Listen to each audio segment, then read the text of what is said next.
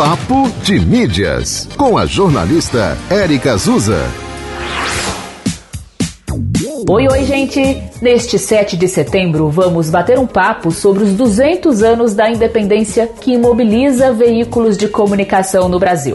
Emissoras de TV e de streaming estão aproveitando para resgatar a história do país, alinhando com os acontecimentos da atualidade. Vem saber mais!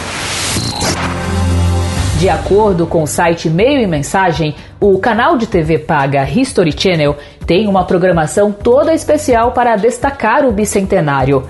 O canal também firmou uma parceria com o Museu do Ipiranga, que reabre nesta semana em São Paulo após nove anos fechado para reforma e restauração. Já a TV Cultura lança a série Independências Dirigida pelo cineasta Luiz Fernando Carvalho, o projeto tem 16 episódios semanais e foi produzido ao longo de um ano e meio.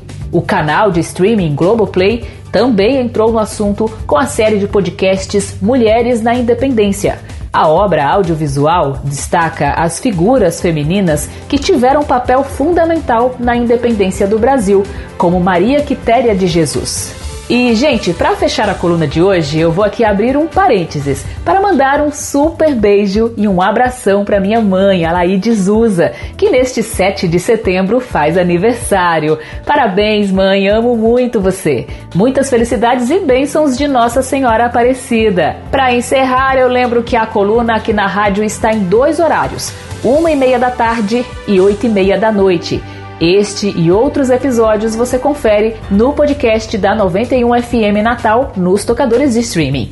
Te encontro amanhã. Até lá. Você ouviu Papo de Mídias com a jornalista Érica Azusa.